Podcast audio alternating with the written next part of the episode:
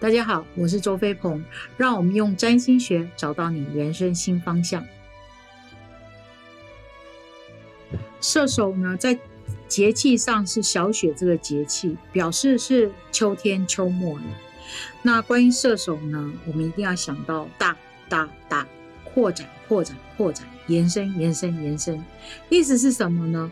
对于射手来讲，真实的状况就是他们笑得很大声，吃的很多，认为自己呢能力很强。对他们确实是跟母羊一样聪明。那对他们来讲呢？人生很重要的事情是有关于意义跟价值。做任何事情呢，他都问为什么要这样做，意义跟价值是什么？如果不搞清楚意义跟价值，他们根本不会去做，或者做到一半，他们觉得没有意义跟价值了，他们也就会转向，甚至撒手不做。他们除了大大大扩展扩展扩展之外，吃得多，笑得大声呢，做的事情很多。想的也很高远之外呢，还有呢，他们的精力跟速度呢也是惊人。他们是速度第一，做什么事情都是非常的快速有效。然后到了八十岁呢，还是可以去练三铁强人之类。那他们永远有用不完的精力，所以呢，别人都会觉得他很奇怪。为什么呢？他不需要睡觉吗？嗯，他们会觉得别人很奇怪，你为什么需要睡那么多呢？所以射手呢？可以要熬夜呢，就熬夜好几天呢；要睡呢，可以睡两整天；要吃呢，你会觉得他们的胃好像可以很伸缩自如。要吃嘛，就吃很多；要么就吃很少；要么就是不吃。这就是他们的极端性。做什么事情，他们都要问意义是什么，价值是什么，而且他们从来不会把困难或者障碍。看的有多么严重？他们觉得，当你设定目标的时候，你清楚意义跟价值是什么的时候，前面你所遇到不如预期的障碍、阻碍、困难跟目标，都只是一个必经的风景而已，必然会发生的。对射手来讲，太棒了，这是我展现我优秀头脑、高 EQ、高智商的时候。那可能对别人来讲啊。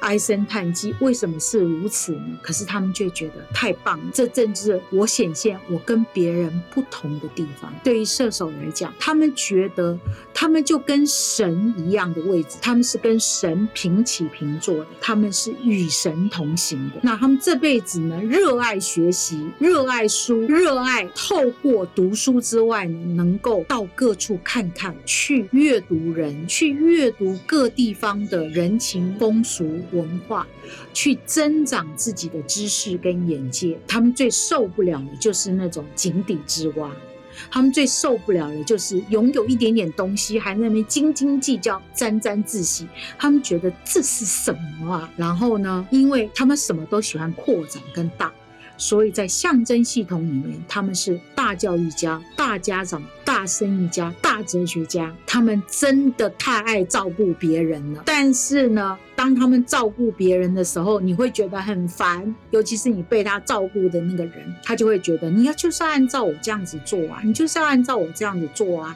而你不按照他那样子做，他就会不断不断的管你。但是呢，你要管他，门都没有，自由对他们来讲是人生最重要的一件事情。为了自由，什么都可以不要，例如爱情，例如亲情，例如金钱，例如权力。当然呢，说的务实一点，他们非常知道掌握权力。掌握金钱可以换得相对的自由，所以呢，他们非常喜欢赚钱。那赚钱对他们来讲是一个过程，是一个工具，因为他们知道钱可以照顾很多人，因为知识可以让人开眼界，因为知识跟钱可以让人脱离贫穷，所以对他们来讲，学习是非常重要。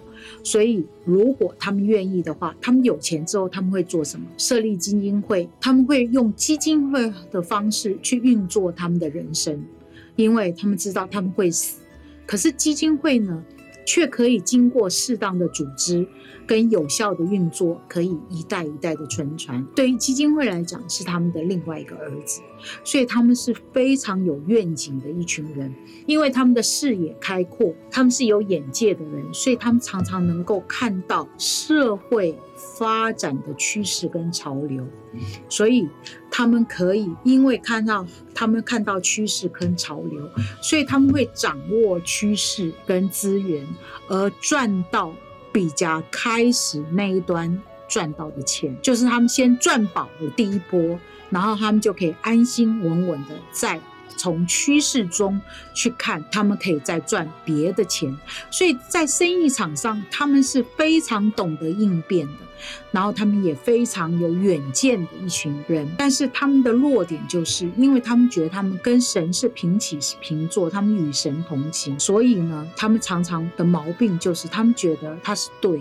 所以，当别人跟他讲说你这样子不对的，你这样子的判断是有误的，他就会拿出很多很多的数据跟证据去驳斥你的看法。那当然，论理路、论思辨、论逻辑、论沟通的语言、论气势，你是很难敌得过射手跟你的争辩，除非他跟你是没有关系的人。你觉得？撕破脸也就算了，但是你也很难跟射手撕破脸，因为他常常在跟你谈话的时候，他所有的争论跟争辩里面，即使你觉得简直是邪思邪见，可是他总是用一种风趣幽默的语句让你哈哈大笑，觉得射手真是胡说八道。可是你就觉得他又言之有理，所以这就是射手令人可爱又觉得令人可恨的地方，这就是射手星座。